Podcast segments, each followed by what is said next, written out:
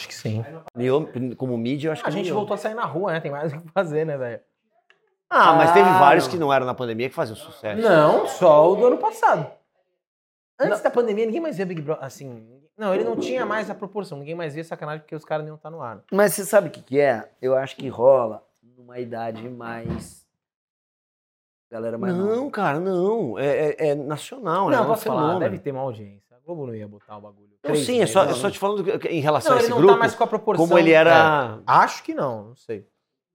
É, que Não, a não pessoa, a pessoa tá. tá mais no embrulha pra viagem agora, focada. Agora é. é. Agora, Não, não, eu não mesmo, tinha cara. podcast do Embrulha na época. Na época não tinha. Não, eu pego minha mãe, vendo embrulho pra viagem, não sei o quê. as É a minha mãe direto cara, Agora pra sim, bicho.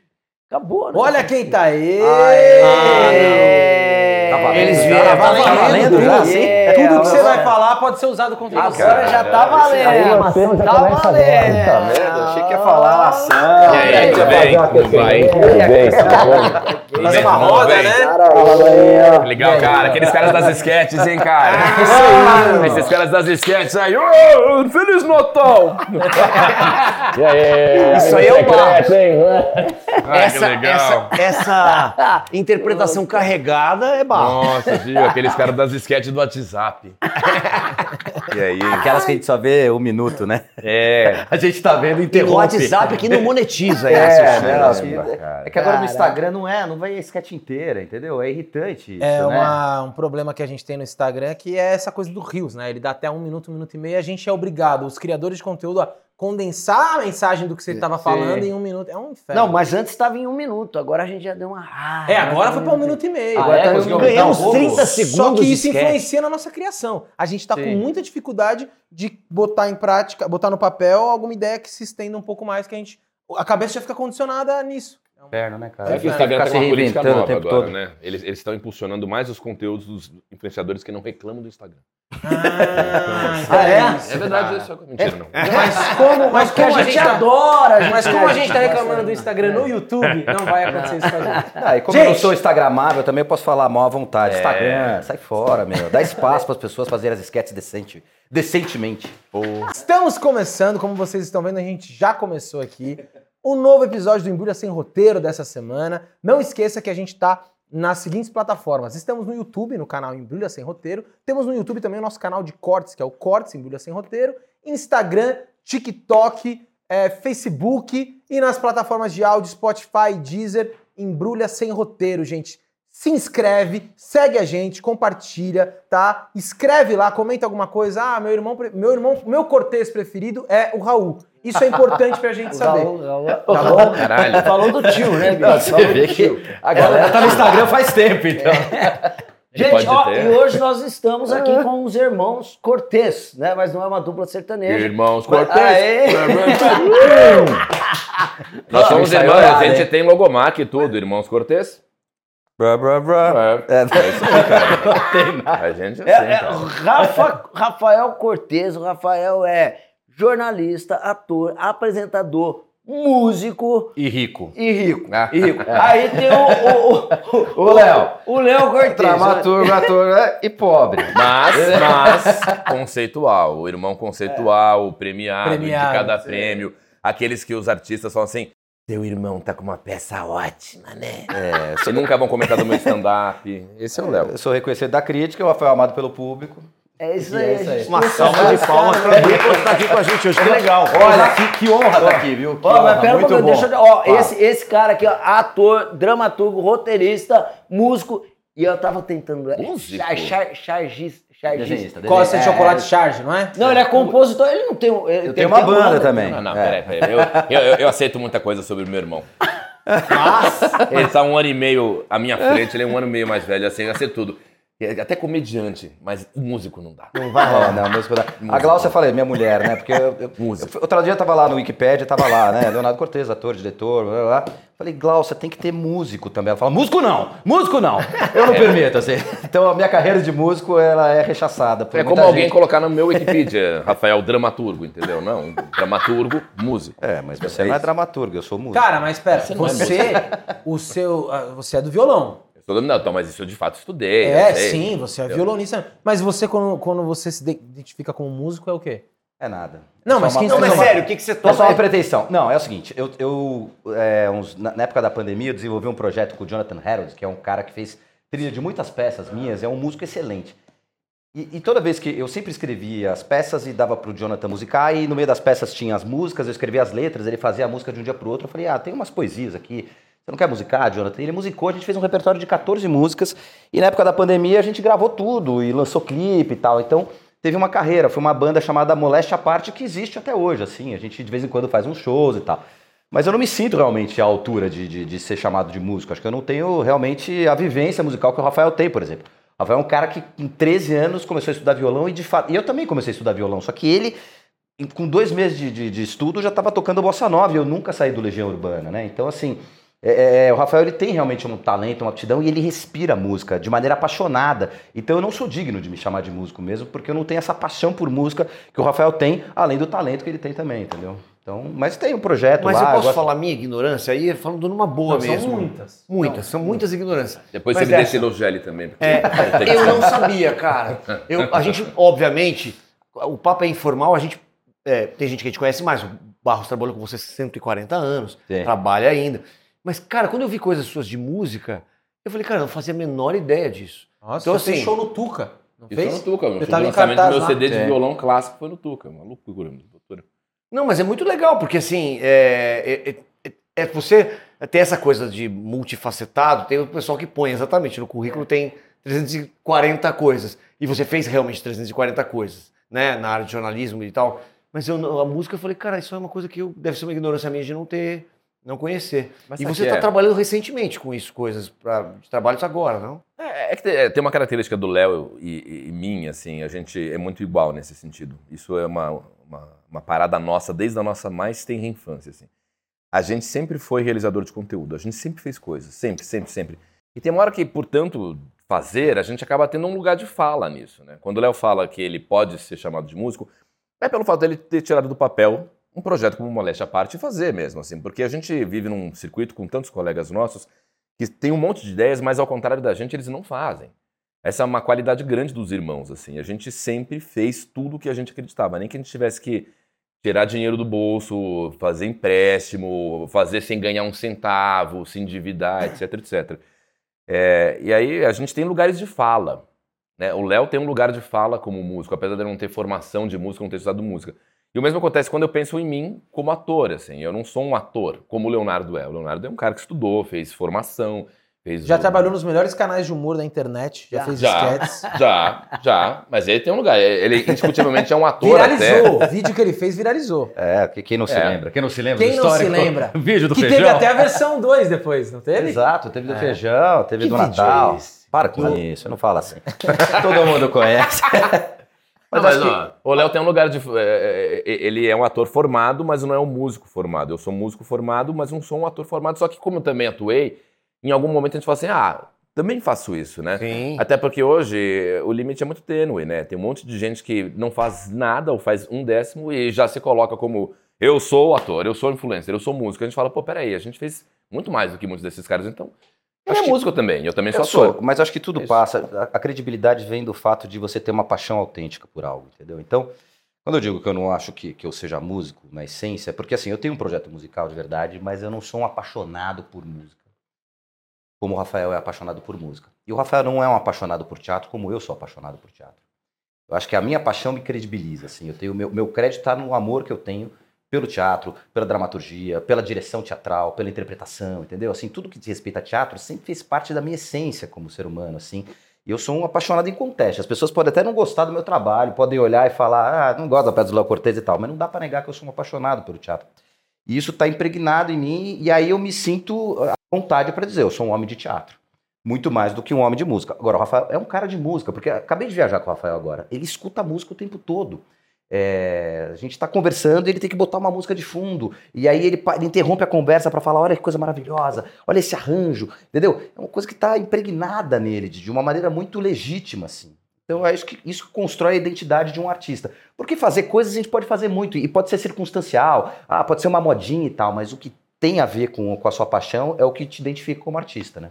Mas apesar de vocês dois terem seguido a carreira artística, vocês em momento algum começaram juntos, trilharam um caminho parecido e depois um foi pra um lado? Não. Foi sempre independente? Como é Nem foi? no Tuca vocês fizeram teatro juntos? Não, né? o Léo começou primeiro e o Léo, o Léo teve um despertar artístico dos mais fascinantes que eu já vi na minha vida, assim. Ele com 13 anos já sabia o que queria. Conseguiu devolver aquele elogio agora, hein? Não, mas é verdade, é, é bonito isso daí, porque o Leonardo, ele com 13 anos se identificou um cara de teatro, assim, a princípio pela atuação.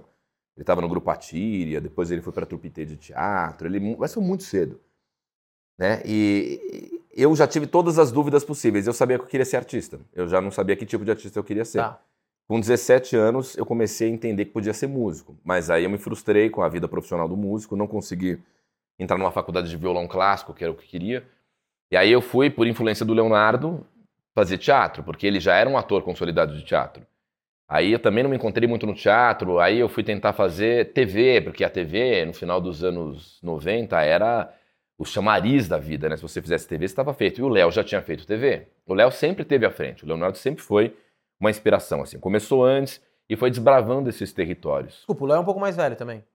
O Léo ano e meio, um é. ano e meio, um ano e meio mais velho. Um ano e meio. Tá. Mas Nossa, ele não teve Léo, nenhuma dúvida parece vocacional. que é uns cinco, cara. Nem, nem parece, né? que- É que a maturidade, né? Você- Você foi só falar em música que o Krigor tá todo engraçadinho. Tá todo engraçadinho. Com esse cabelo, ele achou graça em tudo. Pô, né? Qual, Isso qual é a moral é. que ele tem pra Esse falar visual uma ainda é da peça? Cara, esse visual da cabelo. peça. Ó, aqui, ó. Esse cara é culpado. Fica Esse zoando, cara é lógico que você alopa o Esse cara é dramaturgo, ele culpado. escreve uma peça e fala Maurício de Barros vai ter um cabelo. Esse cara, gente, todo mundo aqui do estúdio. É. Ih, deu problema no som. Ah, que assim? Ah, eu- e às vezes eles chamam minha atenção também, porque eu vou ficando assim, ó. Sim. Ele tem Ah, AVC, ele mini. AVC. Aí, eu já achei que era comigo. Eu já achei que era comigo. Então, isso daqui foi o Léo que escreveu um personagem que chama Rubinho. Daí eu fui lá, tá, tá, tá, tá, daí do nada chegou o Pedro, falou, velho, pô, o cabelo do Rubinho podia ser diferente, não sei o que. Era... Daí apareceu, ficou a assim. gente tem uma teoria de que ele, que ele curtiu esse cabelo e ele foi te procurar Ele, fazer gente, alguma peça que tivesse peça. Ele Não, tá ele peça mudou de peça e o cabelo é o mesmo. É que na verdade o cabelo é tão fora do comum, é um cabelo tão fora do padrão. que Todo mundo que olha fala, vamos usar esse cabelo, né? Vamos usar esse Mas cabelo. tá muito melhor. Uma vez ele fez uma série que ele fez um cabelo meio. Era uns dread, Era né? uns dreads, Pô, é. A gente falou, adota pra vida, cara. Dava personalidade. Ele não parecia ser esse cara confuso, fracassado. Sei. Parecia ser. Tem personalidade. Ela ficou legal pra né? caramba aquele cabelo também. Pô, inclusive, Léo, Oi. fala da, da, da peça aí, né? Então, o porque que, que aconteceu, eles né? não deixam eu, eu, eu divulgar que eu tô em cartaz. Porque a gente falou quem vai Ah, divulgar é. é o Léo. Não- ninguém vai divulgar. divulgar é o Léo, É, não é é sempre assim, cara. Não é você. Quem vai divulgar é o cara que foi lá, se debruçou e escreveu. Não. Eu sou, eu sou um dramaturgo do afeto, né? Assim, eu gosto muito de escrever para atores e, e escrever para atores que eu gosto. E eu, quando eu vi o Maurício numa peça chamada Colegas, há décadas atrás, assim, eu olhei para esse cara e falei, cara, que ator incrível, né? Que ator fascinante e tal. Toda vez que eu escrevi uma peça, eu falava, tem que chamar o Maurício, tem que chamar o Maurício. Aí teve uma vez que ele aceitou e desde então já foram quatro ou cinco aí que a gente já fez junto. É, e, e- e eu comecei a escrever o Veraneio, que é essa peça que vai estar em cartaz agora em maio lá na FAP. Eu escrevi porque eu pensei num embate geracional, assim, entre os, os, os, os jovens da nossa idade, né, de quase 50, com os seus pais, que tem mais de 75 e tal. Eu pensei nesse embate ali. E eu pensei num casal formado pela Clarice Bujan e, e pelo Zé Carlos Machado. Eu falei, bom, vai ter um casal de. Só que quando eu tava escrevendo, eu falei, putz, onde eu vou botar o Maurício nessa peça? Eu preciso botar o Maurício nessa peça. Isso é amigo. Esse é amigo.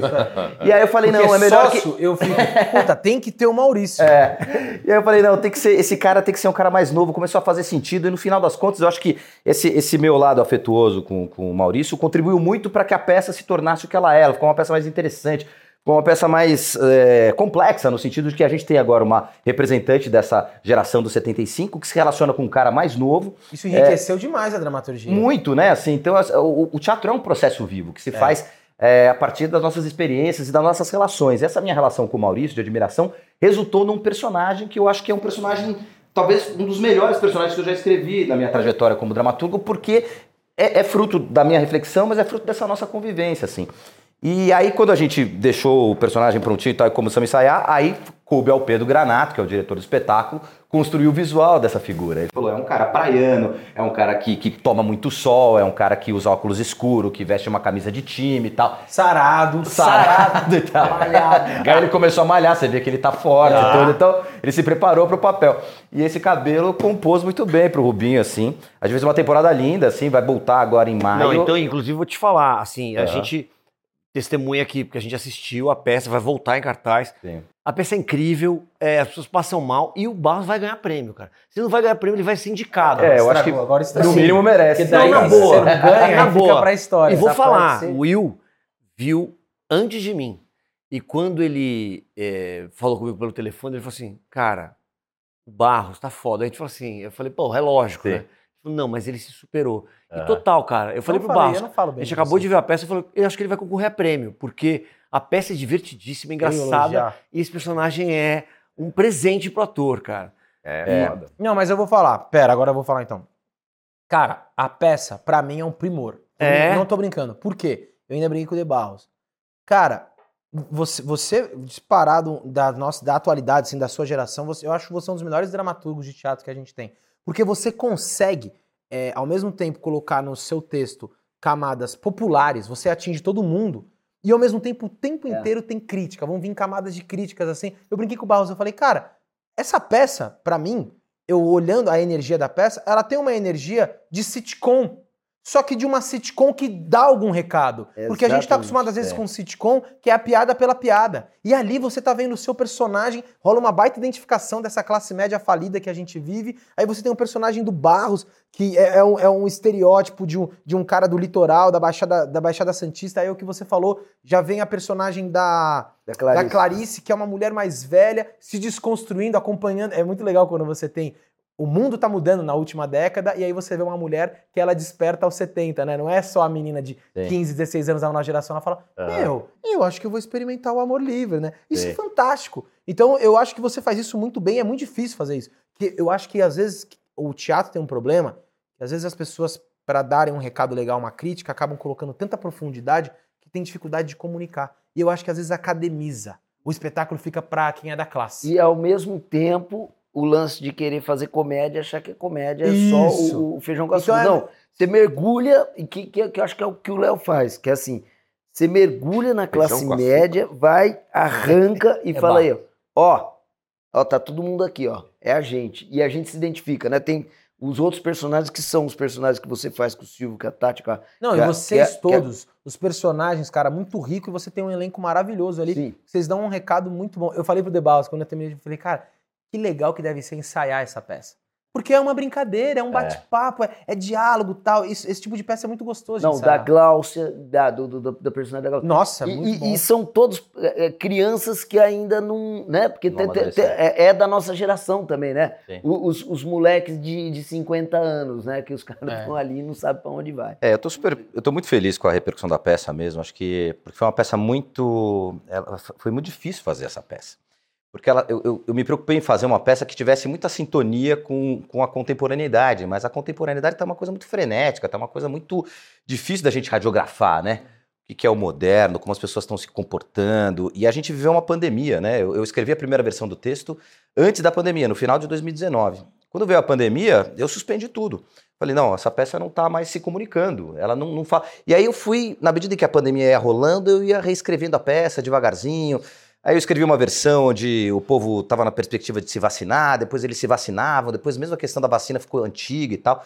Então eu fui fazendo ajustes e tentando fazer com que a peça se comunicasse o tempo todo, né? Até du- durante os ensaios mesmo, eu fiz modificações, o Debaus está aqui de prova, assim, teve, eu, eu peguei as últimas 15 páginas da peça e, e trouxe de novo, assim, pro elenco, falou, as 15 páginas vão mudar e tal, porque era a minha preocupação mesmo, era estabelecer uma comunicação, um diálogo. Eu acho que a gente tem que, é, eu como dramaturgo, me imbuir dessa missão, assim, sabe, de tentar ser um dramaturgo contemporâneo, usando a comédia como um veículo de aproximação, assim. Mas mais do que de, de aproximação, um veículo de, de entendimento da nossa realidade. Assim, a partir do riso, a gente vai se entendendo, a gente vai percebendo o que, que é realmente importante e o que, que é desimportante.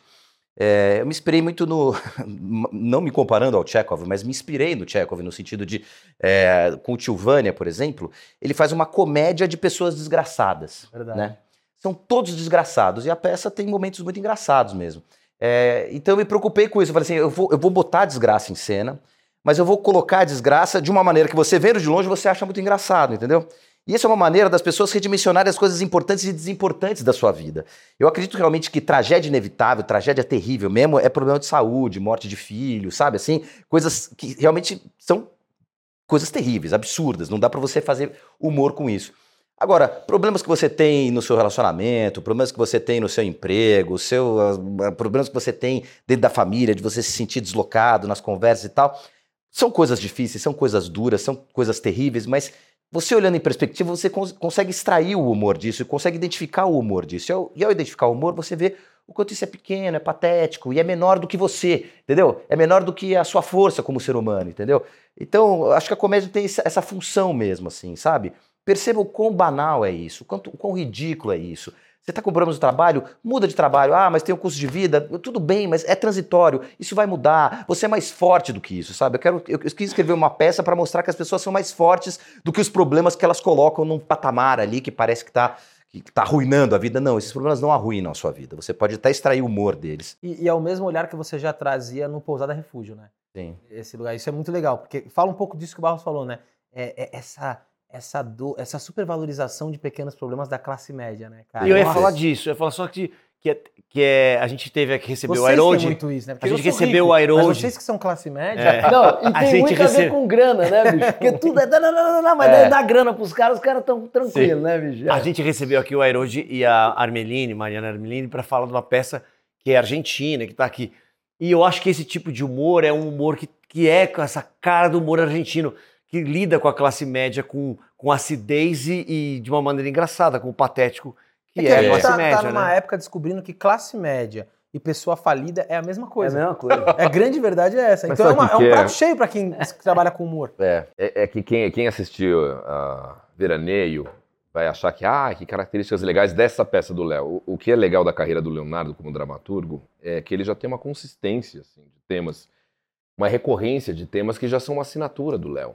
As peças do Léo eu conheço todas, né, porque a gente vê em primeira mão, né, a Gláucia, mulher dele, mais do que eu, obviamente, mas os irmãos também usufruem desse privilégio. Vocês leem? Você, tipo, vocês têm essa relação? A- de- a- a- quando ele manda, sim, né? Quando ele não é sempre. O Leonardo ele vai, mas ele vai dividindo muita coisa. Assim. Eu não sou um cara de ler as peças do Léo em primeira mão, mas ele conversa muito sobre as peças e, mas não no sentido de pedir indicações, mas no sentido de falar o quanto ele está empolgado com o processo.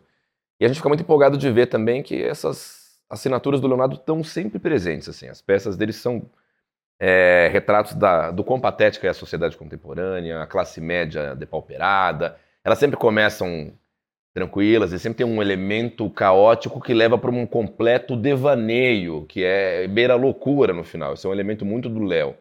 E quando o Pedro passa a dirigir as peças dele, elas ficam com essa roupagem meio Almodóvar, né? Muito colorido, muito muito caricato e, e tudo no sentido de reforçar as coisas que ele aponta. É muito legal assim.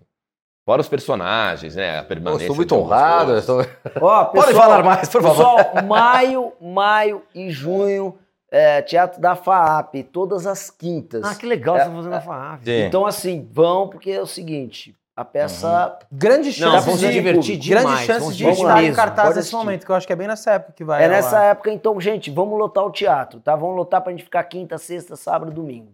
É nóis. E, e vocês já trabalharam juntos? É, de projetos juntos? Eu acho que eu, tanto eu como o Rafael, a É que gente eles tem. brigam muito, né? Eles Não, a gente nunca. É, raro, Nunca, é. é. muito raro eu brigar com o Rafael. A gente já brigou algumas vezes, mas é, é raro a gente brigar assim. Mas é na muito verdade. comum eu brigar com ele. O Leonardo nunca briga comigo, mas eu tô sempre em crise com o Léo.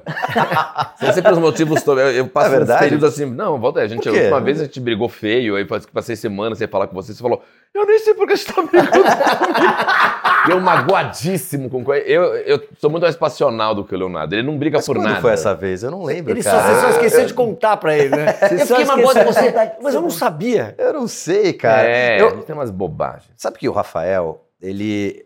Tava falando, né, de, de quem começou. Eu acho que eu fui uma influência pro Rafael, mas Depois, quando o Rafael entrou no CQC, ele ficou muito famoso, né? Ele, ele começou, ele começou a desbravar territórios que eu sequer sabia que existiam, né?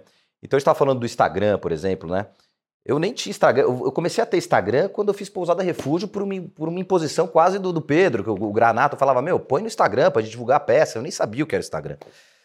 E o Rafael já estava no Instagram, já estava usando essa ferramenta para divulgar o trabalho dele e tal. E a gente teve uma briga muito violenta uma vez, porque no dia do aniversário dos meus filhos, ele foi fazer um story. Ah, essa foi bizarra. Essa foi bizarra, porque assim, ele fez um story e aí eu fiquei indignado com aquilo. Eu falei assim, você está compartilhando a intimidade da minha casa para 500 mil pessoas, né? Assim, eu me senti invadido ali, né?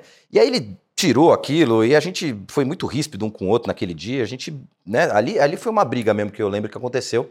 Porque o Rafael ele dominava um lugar que eu não dominava, eu não sabia o que era, sabe? Essa história da. Até hoje me incomoda um pouco eu- essa questão da, da intimidade revelada no Instagram e tal. Mas o Rafael nu- nunca teve eh, problemas com isso, porque ele já dominava essa ferramenta, né? Então foi uma das brigas que a gente teve que eu lembro que. Agora, mas voltando à história do, do, do trabalho conjunto, assim, eu acho que tanto eu como o Rafael, a gente tem. imprime muita personalidade, né, nos nossos É. trabalhos. Então, eu, como dramaturgo, isso que vocês estavam falando, realmente, de fato, a minha dramaturgia é uma dramaturgia que tem uma assinatura. Você olha uma peça assim do Leonardo Cortez e fala, ah, isso é típico do Leonardo Cortez. É um orgulho que eu tenho mesmo como dramaturgo, assim. Eu acho que Sim. eu, né, eu, eu realmente eu corro atrás disso. Eu falo, meu, vou, vou criar uma peça com a assinatura Leonardo Cortez mesmo. Acho que tá faltando uma característica leonardiana aqui, uma virada, um personagem um pouco mais hiperbólico, que fazem parte da- do meu escopo ali como autor, né?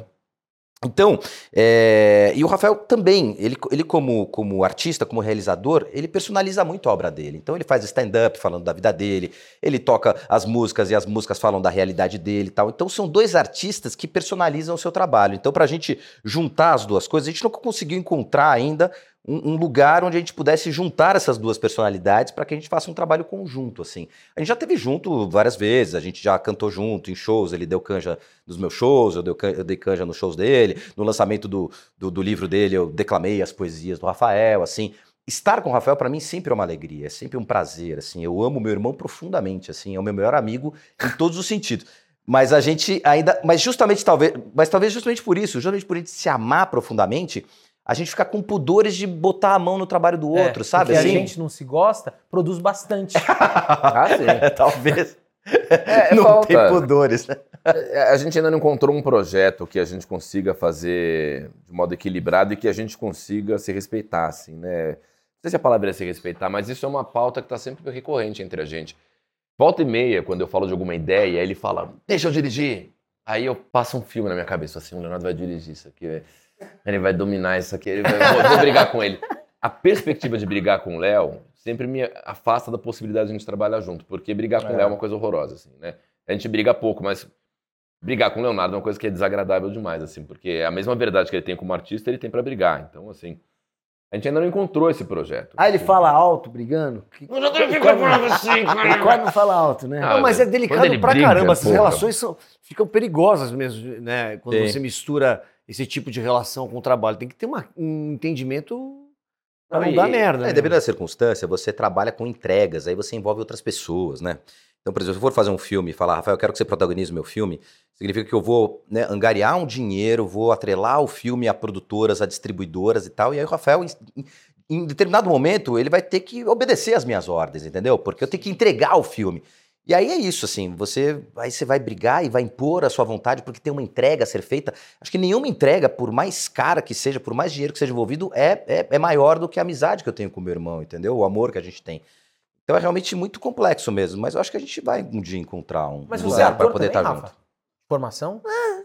ele, é um, ele é um ator muito, muito interessante, assim, o Rafael é um ator carismático, assim, um ator que eu fico... Agora, por exemplo, eu, eu, eu fiz o meu primeiro longa-metragem no, no ano passado e, e foi uma... pra mim, cara. Agora, calma, eu vou, vou colocar você nessa Você história. pergunta pra mim, cara. Deixa eu responder. Não, mas eu vou primeiro colocar isso, porque... Inferno, cara. Você Não, é mas- também? Não, mas eu fiz meu curta-metragem. Não, mas espera um pouquinho, agora eu vou falar. Olha, sabe o que é bom? Vai ser o primeiro episódio que não vão falar que a gente não deixa ninguém falar. É, a gente sim, sim. Não, só vou, assim, eu, eu fiz um curta, fiz um longa-metragem no ano passado e tô correndo para fazer o segundo. E quando eu for fazer o meu segundo longa, tem um papel lá pro Rafael, entendeu? Eu faço questão que ele faça. Ah, é. Eu faço questão que ele faça o filme, mais, entendeu? Mas ele vai entrar como um ator convidado, entendeu? Assim, aí é uma outra, é uma outra relação, assim, né? Não é um projeto de parceria. Eu vou empreender um projeto e vou trazer o Rafael. Já tentei, já pensei em trazer ele para as minhas peças. Mas o Rafael é um cara também que tem uma agenda complexa, o cara faz show pra caramba. Eu não consigo pegar o Rafael e falar, fica comigo durante dois, Dois meses, meses. pra gente fazer uma temporada em teatro, assim. Mas a vontade de estar perto do Rafael e que ele faça um projeto meu é enorme, assim. Você não tem a mesma coisa comigo. Gente, mas esse negócio da briga vai legal pra caramba. O pod- o podcast adquiriu uma coisa meio casa de família, né? Continue. Terapia. Não, Mas eu já falei de inúmeros projetos que eu gostaria de colocar. Você, qual projeto seu você quer? Não, não, não. Agora você fala. eu não Ele sabia. acabou de falar que ele vislumbrou você, mas falou: meu, meu irmão vai dominar isso aqui, minha mãe vai falar que o dele, o trabalho dele tá mais legal. Pois é. É, não, a, gente também teve azares, vai. Acho que a gente não trabalhou junto por azares. Por exemplo, hou- houve um momento que o Leonardo era o cara certo para dirigir um projeto meu de TV. Mas a TV gongou. Tem essa história também, assim, né? Dos irmãos. Isso já foi um problema pra gente. A gente já trabalhou junto em emissoras, assim, e, e- era uma coisa de discutir de RH. Numa época meio cafona das emissoras, que tinha essa Não política do, parente. família, né? É, o fato da gente ser irmão e ser muito próximo e ser muito parecido já prejudicou a ambos. Na época Caramba. do CQC, por exemplo, que eu era um cara que fazia muita publicidade, pegava muita coisa pelo sucesso do programa, o Leonardo perdia muito trabalho. Você fudeu minha carreira. Não, mas é Ah, verdade, tá. porque... Porque ele era parecido com você. Porque ele era parecido aí, eh, às vezes ele ia para um, pra um briefing, o escopo era, pô, a gente quer uma coisa séria. Aí chegava o Leonardo que entrega bem uma coisa séria também, porque sabe Ah, não, fazer mas drama. ele é da família Cortez. Aí fala assim, não, você parece muito aquele cara do CQC, a gente não quer nada que remeta a CQC. Ele é a cara do cara do CQC, porque é meu Vocês irmão, têm a né? voz. O, o Não, na época do voz. CQC, de fato, foi, foi uma coisa realmente que eu tive que tirar o pé mesmo, assim, porque eu ia fazer teste comercial, por exemplo, e, e aconteceram várias vezes isso. Ah, você é um cara, você é muito parecido com o cara do CQC. e eu falava, mas, mas eu sou o irmão dele. E, ah, então, pois é, esse é o problema. Na- aconteceu uma história na época do CQC, aconteceram várias histórias, assim, mas teve uma vez que eu tava num caixa de supermercado, e aí eu tava passando no caixa, o cara olhou pra mim e falou, CQC. Aí eu falei, não sou, é meu irmão. Ele, ah, tá, o irmão, olha lá. Gente, ele tá falando que é o irmão. Aí vem a pessoa e fala, ah, irmão, né? Fala que eu falei, gente, eu sou o irmão dele. Ah, ah, ah. Parecia que era uma piada, sabe, do Rafael. E aí teve um momento que eu falei, quer saber, sou eu mesmo, Rafael, tá? Tirei foto, sabe, assim, porque era impossível, assim. E o pior é que tá muito na. Eu consigo imaginar ele fazer essa piada, né? É. De que ele fosse irmão mesmo, não sei ele. Exato. Não, não, Então, não, ele era combinava. muito assediado, então assim, é normal, ah, não sou eu. Né? Que nem o Paulinho Vilhena, não gosta de, de lidar com os fãs e tal, não sei o quê. E nem sei se podia falar isso, né? Eles estavam conversando Paulinho informalmente. A gente corta. A gente é amigo dele. É, não gosto de conversar com os fãs, eu vou dizer que é o irmão, tal, sei lá. E aí, eu Não, falei, bom, se, se eu manter isso aqui, talvez vão achar que o Rafael é arrogante. Não, mas a gente zoava pra caramba também o Léo, porque falava assim, É, mas gente, tá aqui o Leonardo Cortez. Bom, um- uma das coisas mais importantes que ele fez até agora é ser irmão do Rafa Cortez. Ah, meu Deus. Não, é Mas, cara- Mas, mas do mesmo modo, per- perdão, só pra fechar isso aqui, mas do mesmo modo que foi ruim pro Léo nesses aspectos, pra mim foi muito ruim em outros, né? Assim, ainda é ruim. É, a relevância crítica que o Leonardo tem, que a obra do Leonardo tem, parece que deposita sobre apenas um dos irmãos a possibilidade de um julgamento mais, mais elaborado, assim, né? Vou dar um exemplo, assim, eu não piso em Sesc. Eu não consigo, por mais que eu formate um projeto, escreva um projeto e mande para o Sesc, eu não faço Sesc. Mas não por minha causa. Mas é, eu acho que é porque tem esse entendimento, assim, não, acho que a parte do Rafael Cortez é stand-up. Ah, e stand-up, de certa maneira, é uma coisa que desabona um pouco o artista. Eu sou muito fã do stand-up, ganho dinheiro com o stand-up, é, é o meu, meu ganha-pão até hoje, há 15 anos. Mas eu tenho a consciência que o stand-up, em termos de arte, ele não tem a mesma força jamais que o teatro, que a música, por isso que eu faço música também, né? Mas entre os irmãos, assim, o Leonardo sempre é aquele cara, assim, puta, o crítico olha a obra do Leonardo, olha muito mais a obra dele, assim, o lugar conceitual chama o Léo. É o lugar popular me chama. É, eu falo do Sesc, mas é verdade, assim, a gente é muito parecido, assim. Leonardo Cortez é um cara que faz coisa para Sesc, o Rafael Cortez é a cara do Leonardo Cortez, então não deve fazer coisa para Sesc. Então, e é um lugar que eu gostaria muito de fazer coisa. Eu sempre Mas escrevo projeto para que Eu Sesc. já vi Sesc no interior vendendo show de stand, é, com show de stand-up? No... Eu nunca vi. Eu já vi, cara. Nunca vi. Eu já vi em algum. Mas eu, eu acho que é uma questão de tempo, viu? Porque eu tô- eu tô- eu tô- a gente tava até falando isso, né? Porque, é, cara, vai, vai- é, a- a- as coisas vão se abrir, porque assim, não tem. Porque assim, o, o que eu acho legal do, do stand-up é que ele consegue, do nada, puto, o cara consegue fazer um show. Então você, putz, você pega seu carro, você vai lá, não sei aonde, você vai lá e faz um show. O teatro já tem uma dificuldade muito grande para conseguir levar toda esse- essa estrutura, Não, né? já tirar do papel já é bem Para mais tirar do difícil. papel já é. Sim, então, é. de alguma forma, cara, é, o, o- o stand-up ele né, popularizou assim em geral. Então, acho que daqui a pouco vai, vai ter o seu lugar também, como é, como é e é necessário. Eu Hoje acho o você- stand-up uma coisa. Não, eu acho o stand-up uma coisa incrível, né? É. incrível. Você conseguir segurar uma plateia durante uma hora e meia, só você e o microfone, e tal. Microfone, Assim, é um né? E a negócio gente louco. conversou muito É- aqui. É, admirável. A gente assim. tem, teve muito papo com quem faz Patrick stand-up. Maia acabou de sair daqui. Aham. A gente veio? tem uma, Legal. uma, uma coisa que assim, criou-se essa, acho que essa rivalidade, porque, mas essa rivalidade não foi criada pelos produtos. Eu acho que foi criada porque assim, é, como o, o stand-up é mais barato, né, uma ideia viável, é, ela saiu dos comedies para ir para os teatros.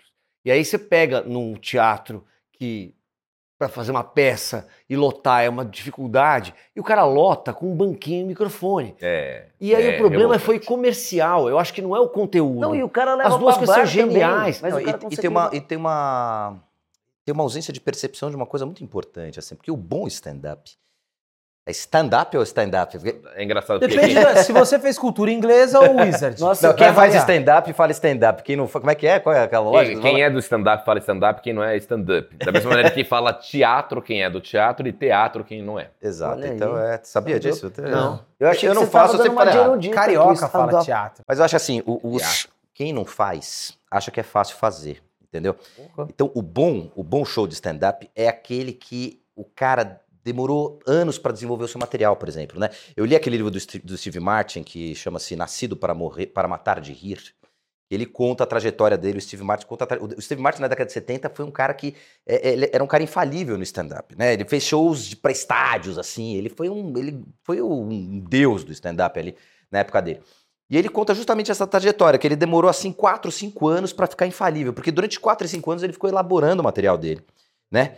Então, o cara entrava no palco e era infalível, era uma coisa inacreditável, tinham 5 anos ali de investimento criativo ali para fazer justamente as piadas que funcionavam no tempo que funcionava. E eu sou uma testemunha ocular do quanto o Rafael cresceu como artista nesse sentido, porque eu vi o primeiro show dele.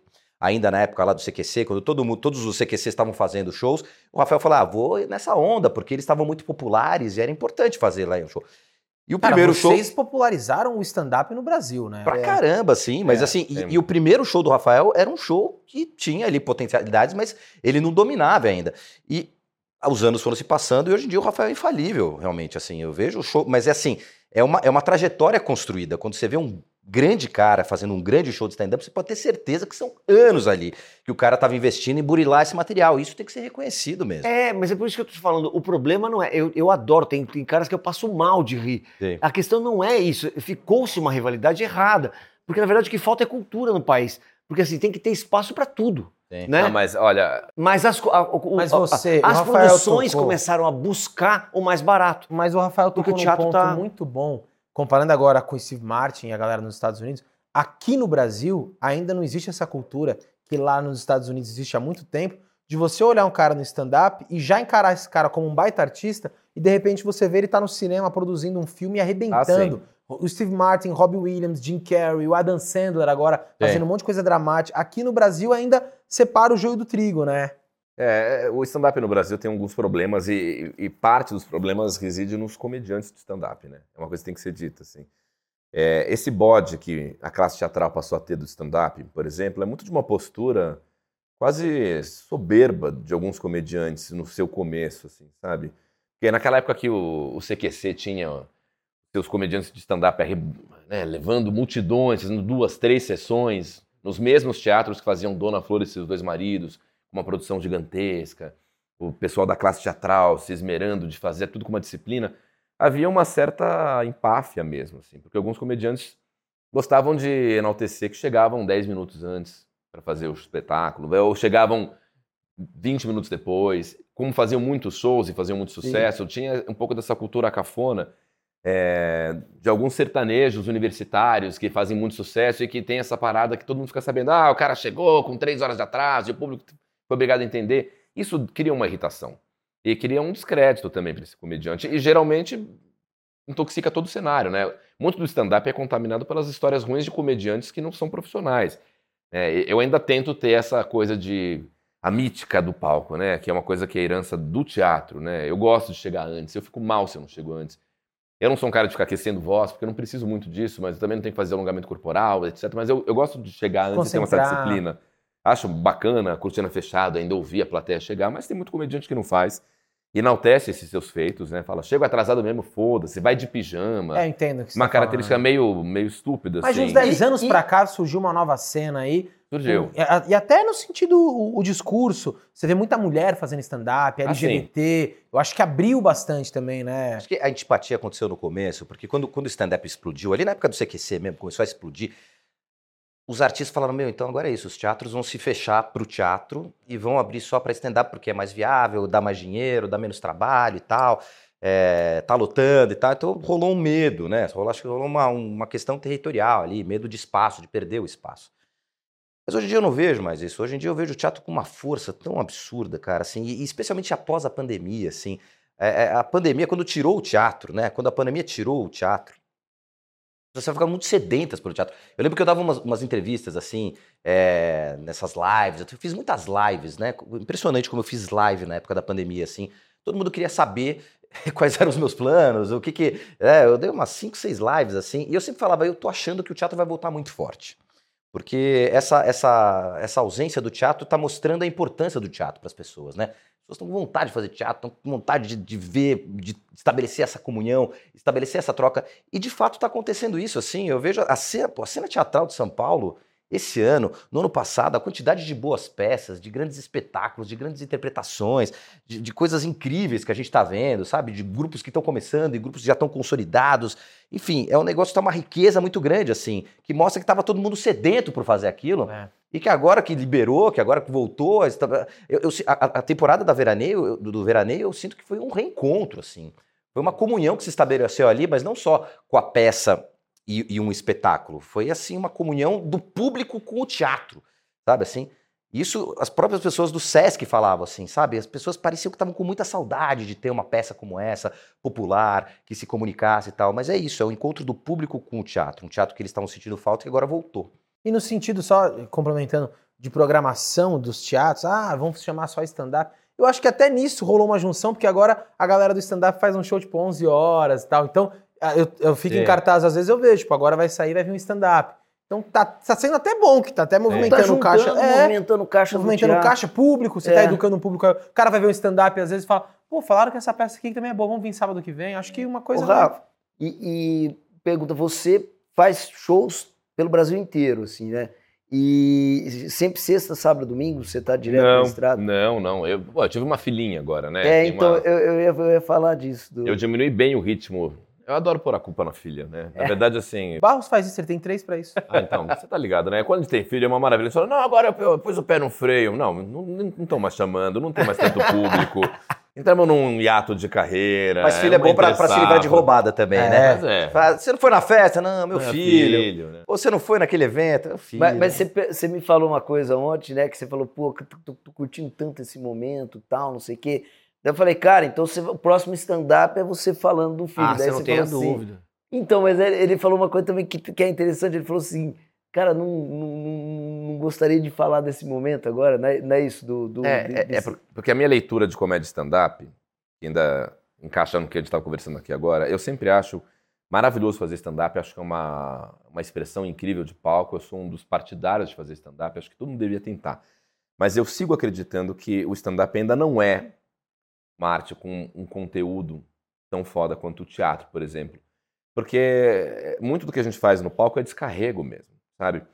A, comédia que o Leonardo faz em Veraneio é uma comédia reflexiva, assim. Você vai assistir o Veraneio do Leonardo Cortez e fala assim, cara, eu ri, mas eu saí provocado, tem várias coisas, eu, eu fui atiçado, tem crítica social, eu vou pra casa incomodado com algumas paradas. E a comédia stand-up que eu faço, por exemplo, meu show chama O Homem Nu, é só descarrego.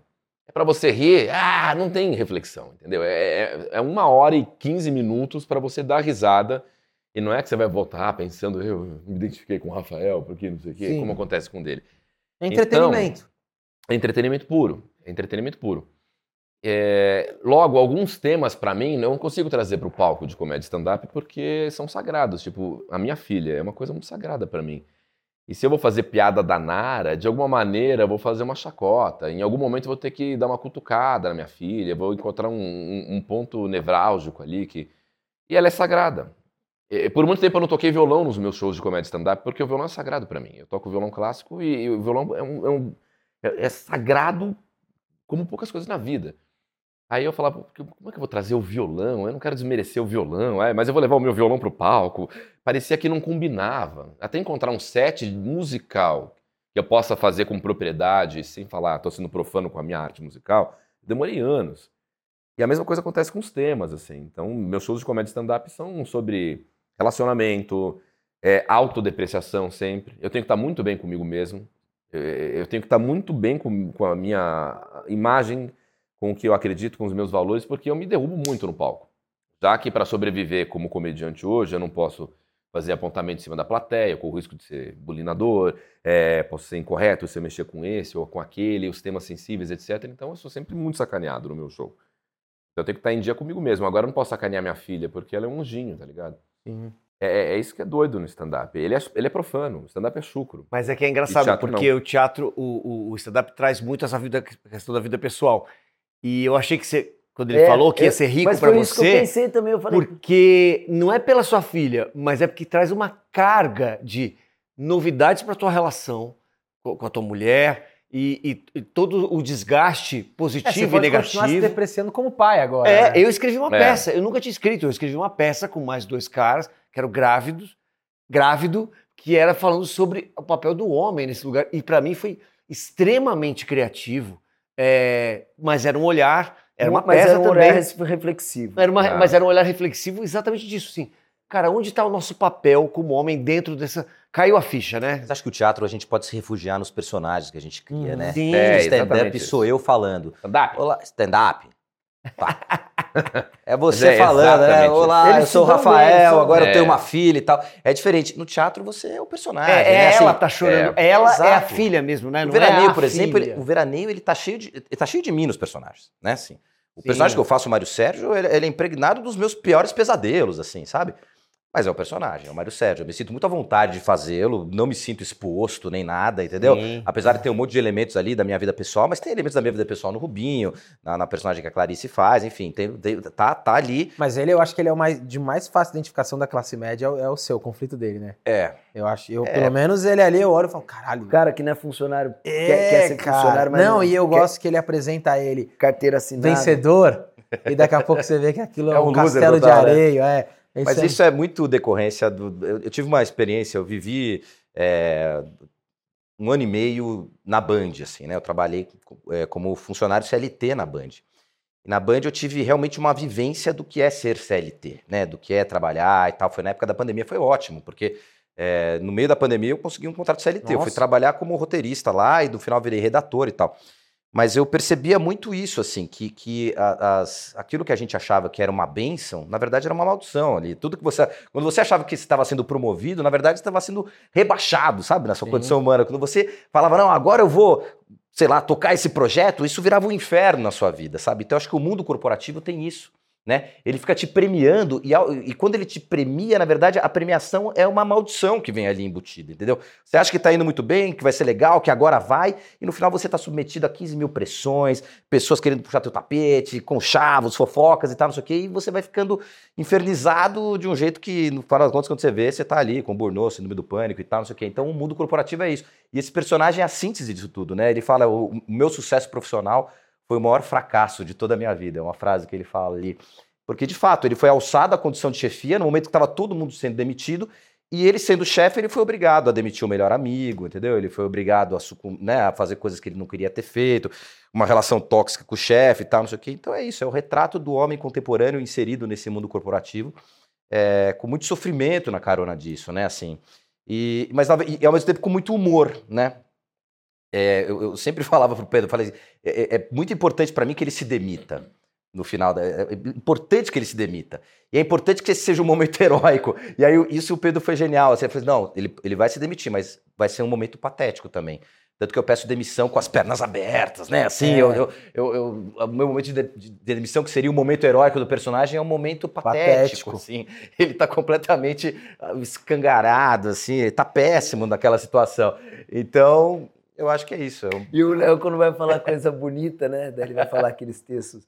Nananã, nananã, daí o Pedro, não, enfia a toalha no. Todas as frases que eu acho que são profundas, Que é assim, profunda, na Ele peça. vai falar a frase profunda, dá uma O. Pedro dava um jeito de chegar lá e falar, não, esfrega Pastel. a cabeça dele agora nesse momento, enfia a toalha na orelha, né?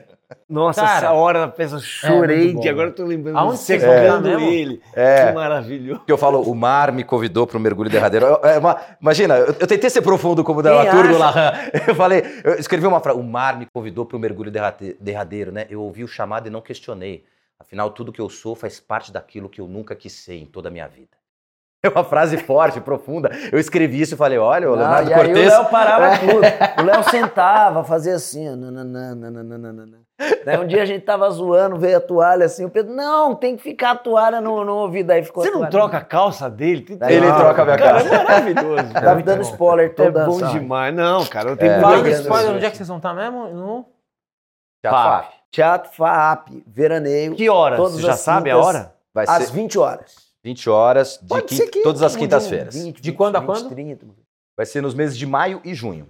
É E nóis. pra você que tem criança pequena, também vou estar em cartaz, estou em cartaz, porque esse programa vai estar indo ao ar, no Teatro Shopping Morumbi, com Mundo Cão, texto de minha autoria, direção minha e do Pedro Garrafa. A deles é do Pedro Granata, a minha é do Pedro Garrafa. Boa. Vai lá. Larran Sábado vai e tá- domingo às 15. Eu vou estar no Rio essa hora. Maio vai estar no no Rio. Ô, ô, ô, Rafa, e foi quantos anos de CQC, meu velho?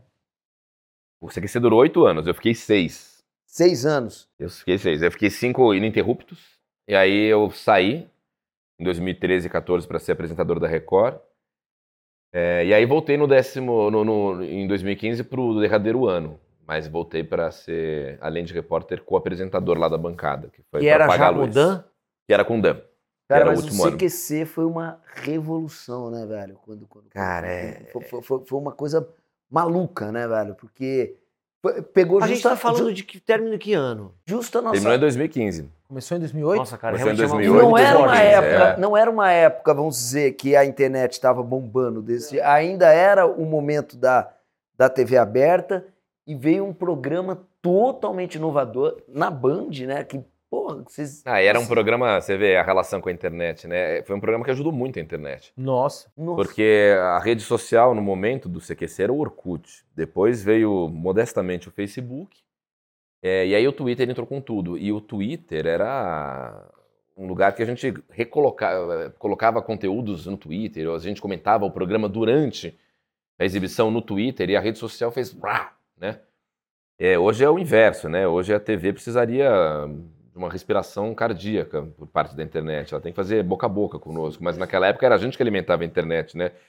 E o CQC foi um case, um absurdo. Assim. Esses dias eu tenho revisto muitas matérias do CQC, porque completou 15 anos, e eu, por conta dos 15 anos do CQC, fiz umas postagens no Instagram. E a minha média na internet é sempre muito baixa, assim, meu engajamento é muito baixo de rede social. Instagram nem se fala. Eu fiquei chocado que o primeiro post que eu fiz, que era só uma foto da gente e um texto gigante sobre CQC, tem mais de mil comentários.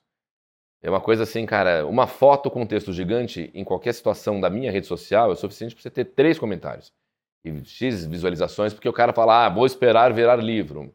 Né? Tá muito texto, eu não quero ler. Né? E esse não, cara, porque o CQC está residindo num lugar de uma memória emotiva das pessoas. Mas você acha que dá pra voltar o CQC? Você acha que voltaria hoje em dia? Ah, teria que ter um. Cara, teria que ter um time muito foda, assim. Teria que, primeiro, pensar em quadros e ideias muito legais e que não briguem com o mundo que a gente vive, entendeu? Então, Porque se tentar fazer o humor incorreto ali, toma no cu. Porque o já- CQC, ele tinha uma característica. 15 anos esse país mudou muito, né? Principalmente no aspecto político. E eu acho, cara, que tinha uma característica, a gente vivia aquele momento que, pô, vamos lá questionar os políticos, né? E eu lembro, cara, que o Bolsonaro não era ninguém Ah, na é. época do CQC, né? E vocês, junto de outros programas, infelizmente, por uma ingenuidade, porque ninguém achava que as atrocidades que aquele cara falava ia despertar um, um secto de fãs, deram voz pra ele e outras pessoas. Então, eu acho que hoje, a gente sabendo o reflexo do, da- da- do poder que a ferramenta da- do audiovisual da comunicação tem, eu acho que todo mundo teria um pouco mais de responsabilidade. Tipo, cara, não dá pra dar voz pra isso aqui que a galera vai abraçar, né? Eu a acho gente, que não tem só. a gente, queria, a gente achava que tudo era um meme, o grande meme, né?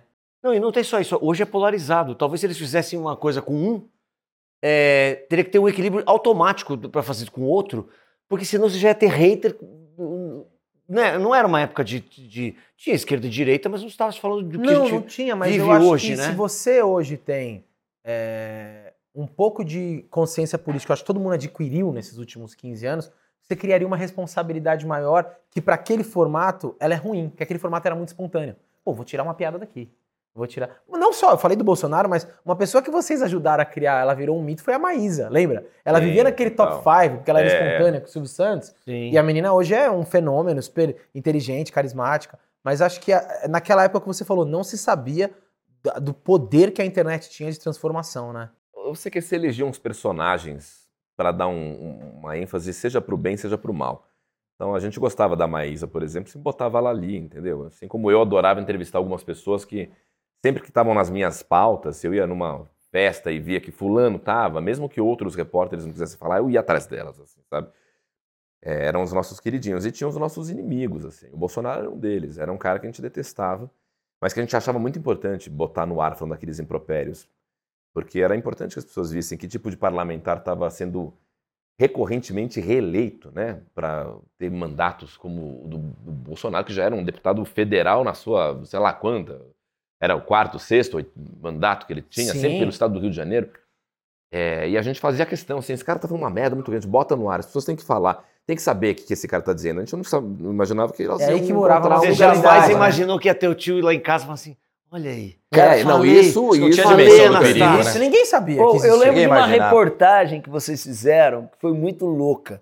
Vocês deram uma televisão, parece que doaram uma televisão para uma prefeitura. né, né, Assim, né, né. botamos chip. E aí os é. caras rastrearam a televisão, Os filho. caras mandaram pra casa. Tava, né? tava na casa do vereador ou do É. prefeito. Mano, vocês devem ter acabado com aquele político ali. Mano, os caras rastrearam a televisão. Isso era, isso era uma- um feito muito legal do CQC, né, cara? Isso era muito Era muito bacana. legal, não. É, tem várias coisas que eram muito legais no CQC. Sim. Mas se o CQC voltasse Eu lembro hoje. que eu tinha muito medo pelo Rafael, assim. Eu ficava falando, cara, que perigo, cara. É, imagina. perigo, assim, sabe? Mexer com esses caras, porque, meu, você tá ali, né? Por exemplo, é isso, você tá cutucando um cara lá que é um vereador de uma cidade do interior, Que é mas, poder, mas que ali ele é mas ali ele tem poder e você não sabe quais são os contatos que o cara pode fazer pra depois te prejudicar lá na frente e tal.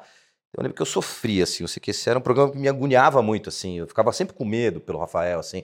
É, eu lembro de, de ver matérias falando, puta, que, que perigo que esse cara tá correndo, sabe? Real. Assim, real, Real. de verdade, assim. E eu acho que o Rafael nem imaginava, assim, ele não tinha uma Não. consciência do- desse perigo. desse. Mas é porque o Brasil, de fato, se polarizou dali pra frente, né? Isso. Assim, quando a gente fala assim, a gente não tinha a dimensão do perigo que era o Bolsonaro, a gente era, tratava como uma figura meio folclórica. Ninguém imaginava que ele ia chegar ao ponto de ser um candidato viável a presidente da República, muito menos que ele poderia ganhar, entendeu? É verdade. Então ali a gente se subestimou, mo- subestimou um pouco a violência do brasileiro, né? A ignorância do Isso. brasileiro. Total. E, e dentro do processo de fazer também a produção subestimava isso, né? Acho que hoje em dia está muito mais claro os perigos. Mas né? era um Fazer pouco- o CQC hoje em dia é muito mais claro que é tudo muito mais perigoso, assim. E é talvez por isso que seja difícil retomar um projeto como o CQC, assim. Mas É. tinha um lance da piada também, né, Rafa? Também tinha essa busca da piada, né? Mas Porque a tinha- piada tinha também não era tão policiada engraçados, como era tal. hoje, né? Cê- Mas Mas sabe vocês rolou? faltavam um pouco pela piada também, né? Pô, esse cara aqui vai dar piada. Esse cara é ah, maluco, sim, sim, velho. sim. Mas é, que- é que o CQC foi um. Tinha, tinha toda uma preocupação editorial, era um programa que mesclava jornalismo com humor, tinha roteiristas que criavam boas piadas para nós, para que a gente abordasse corretamente as celebridades, os políticos. Era uma fase que os políticos falavam, né? Depois que o Bolsonaro veio, eh, provou-se que o político não precisa falar com ninguém, né? O cercadinho do Bolsonaro é a prova viva, assim. Se o CQC existisse agora, a maior dificuldade seria fazer um político falar, porque eles têm as suas próprias redes sociais, Faz a live eles têm os seus dele próprios acabou. Eles entenderam que eles não têm que falar com ninguém, entendeu? Na época do CQC, os assessores dos políticos ensinavam os políticos a falar. Que nem todo político era safo como o Maluf, que engoliam o CQC. É. Né? Eu lembro de políticos que ficavam assessorando em volta, assim, tipo, ó, o CQC, lembra que tem que ser assim, assim, assado. É, tem tudo isso, mas tinha um componente maluco de sucesso do CQC que promoveu uma histeria coletiva. E a histeria coletiva é, deixou a gente meio cego, assim, dos riscos. A gente fazia porque a gente estava abraçado por uma massa de pessoas que Blindou- amavam blindou que a gente vocês, fazia. né? Exatamente. E até as celebridades que não gostavam da gente, até os políticos que não gostavam, até os riscos reais que o Léo falou, eles eram supérfluos nessa época, porque o amor das pessoas e a, a histeria coletiva que se criou em torno do CQC virou um negócio que deu uma sobrevida para o projeto. Assim, era um projeto que ficava meio acima do bem e do mal, até quando a gente era detestado com uma matéria. Na sequência vinha uma legião de fãs do CQC que levantavam um programa e continuavam deixando a gente aqui, aqui, aqui, aqui.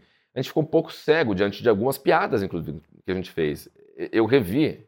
Eu agora, quando vou para academia, eu fico correndo e, e vendo vídeos aleatórios que o YouTube me dá. E esses dias eu me abri para assistir de novo CQC, que é uma coisa que eu não costumo fazer porque me dá um pouco de angústia e um pouco de tristeza também, né? A tristeza de não ter um projeto de novo como esse, é, de lembrar o que eu podia ganhar, o tipo de projeção que eu tive. Tem uma coisa pessoal também Salário. O salário, a estabilidade, isso tudo é um pouco doído. Mas esses dias eu me abri para reassistir matérias do CQC e fico mostrando para Marcela, minha mulher, falo assim: Marcela, olha essa matéria que eu fiz em 2008, olha que absurdo que eu falei. Olha só, tomara que ninguém ache isso no cemitério do YouTube e, e Mas conte não precisa falar o novo. que, que é, mas a- em que tipo de naipe, de que absurdo, Tudo. tipo do quê? Nossa, piadas machistas, Ah, piadas machistas, misóginas, tá. piadas. é, cara, eu quando tava no primeiro ano do CQC. Cara, 2000, era você em 2008, é Sim, verdade. Era sim. eu, era todo Não, é, mundo. o politicamente 2008, é. incorreto era, era muito forte, assim. É. Eu faço uma analogia entre o, o politicamente incorreto na época do CQC e o doente terminal. Sabe o doente terminal que tá morrendo assim, mas no último dia de vida ele. Uau, ele tem uma vida e joga cartas com a família e conversa com todo mundo. Ah, o vovô recuperou, o vovô tá com brilho nos olhos. Ele, todo mundo fala, nossa, ele tá bem. E no dia seguinte ele morre. O mesmo aconteceu com o politicamente incorreto, assim. E a gente já estava fadado a viver esse momento do mimimi, do patrulhamento ideológico que a gente vive agora. Mas o CQC foi um sopro final da piada de quinta série. Foi um sopro final da putaria desenfreada, assim, tipo, esses caras vieram aqui, eles estão falando bobagem, eles estão provocando todo mundo, é piada com gordo, é piada com negro, é piada com viado, é piada com mulher, é piada com você vem ver. E as pessoas enlouqueceram com aquilo por um tempo. Foi o respiro final do politicamente Sei. incorreto. No que acabou o CQC, nós estamos nesse momento delicadíssimo que tudo é perigoso, que tudo é cancelável, que a gente tem que pisar em ovos e que a única maneira de um comediante ter uma sobrevida no palco ou é ter uma legião de fãs que deixa ele cego como a gente ficou, ou se autodepreciar, que é o que eu faço agora. Porque é uma parada que rolou com o CQC. Muito doido. Cara, é, foi um prazerzaço receber foi vocês demais, dois. Sem cara. brincadeira, muito Ah, legal. pô, que bom. Não só falar da trajetória, mas vocês têm uma relação muito bonita. Nem conseguimos falar dos trabalhos do tio de vocês, Rei do Gado, tanta coisa que o Ah. Raul fez na televisão brasileira. Rapaz, o Raul. Raul era nosso primo, na verdade. É primo mesmo? do meu pai. É primo de primeiro É grau do meu pai. É. Cara, eu tô zoando desde o começo. Vocês Mas o primo Alcor, sim, é, ele é primo. E, e eu, Ele ajudou o Léo. Você sabia? Não, claro eu não sabia, e imaginei que você estava fazendo zoeira Cara, também, mas não. eu ia... Não, o Raul Cortez tem uma história bonita com a dramaturgia Não, do então Leonardo. segura um Conta, pouquinho. conta. Gente, vamos falar de Raul um pouquinho. Não, vou falar do Raul. Três minutinhos de Raul. O Raul, ele era um cara, bom, um ator maravilhoso, eu sempre tive muita admiração pelo Raul, e quando comecei a fazer teatro, eu sempre tive muito pudor em procurar o Raul, porque eu não queria procurá-lo, porque eu era um cortês também, né, assim. Mas eu fui, eu assisti todas as peças, e aí, sei lá, minha avó me apresentou pra ele e tal, não sei o quê, e eu fui me aproximando devagarinho do Raul e tal, até o ponto de, de criar coragem e entregar pra ele uma peça minha, que era uma peça chamada Escombros. Eu falei, Raul, eu escrevi essa peça, poderia deixar com você, se você pudesse ler, agradeceria muito e tal. E aí ele falou, não, tá bom, ele pegou a peça e tal. E se passaram muitos anos, ele nunca comentou nada da peça, nunca falou nada da peça.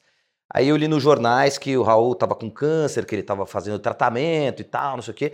E, putz, fiquei ali consternado, torcendo ali pro Raul se recuperar e tudo. E um dia toca o telefone da minha casa e é o Raul. Atendeu a Glaucia falou, ah, tá, pera um pouquinho. Raul Cortez, quer falar com você? Aí eu atendi, oi, Raul. E aí ele falou: Olha, Leonardo, tô aqui porque eu tô te ligando porque eu li sua peça, Escombros, e eu quero dizer que eu gostei muito. Você é um dramaturgo, é, parabéns pelo seu texto e tal, não sei o quê. Ainda tive a ousadia de falar assim: Raul, mas você gostaria de. tipo, fazer essa peça?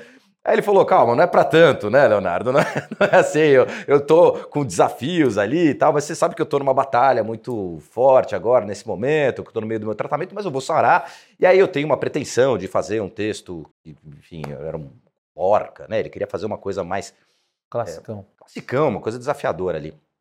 É, mas de qualquer maneira, você quer que eu apresente seu texto pro Zé Renato? O Zé Renato é muito meu amigo, eu acho que tem tudo a ver o Zé Renato. Falei, não, Raul, eu vou estrear agora no Centro Cultural esse texto e tal. Ah, então você tá encaminhado, você é o cara do fazer, parabéns pela sua trajetória e tal.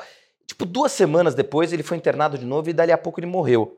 Então, eu acho que eu, eu entrei numa lista ali do Raul de, de, de coisas que ele precisava resolver ali, sabe? E Antes pra de- você ficou um check de um cara que você admirava Putz, eu fiquei super validando o grato. seu trabalho. Muito Fiquei legal. super isso. grato, ele foi lindo nesse momento, assim, falou coisas lindas sobre o texto, sobre, sobre a carreira. A gente bateu um longo papo ali naquele Legal. dia, durante 40 minutos, mas logo na sequência ele faleceu, e aí eu, eu fiquei assim, muito comovido por aquele gesto e muito triste que ele, que ele tenha falecido na sequência.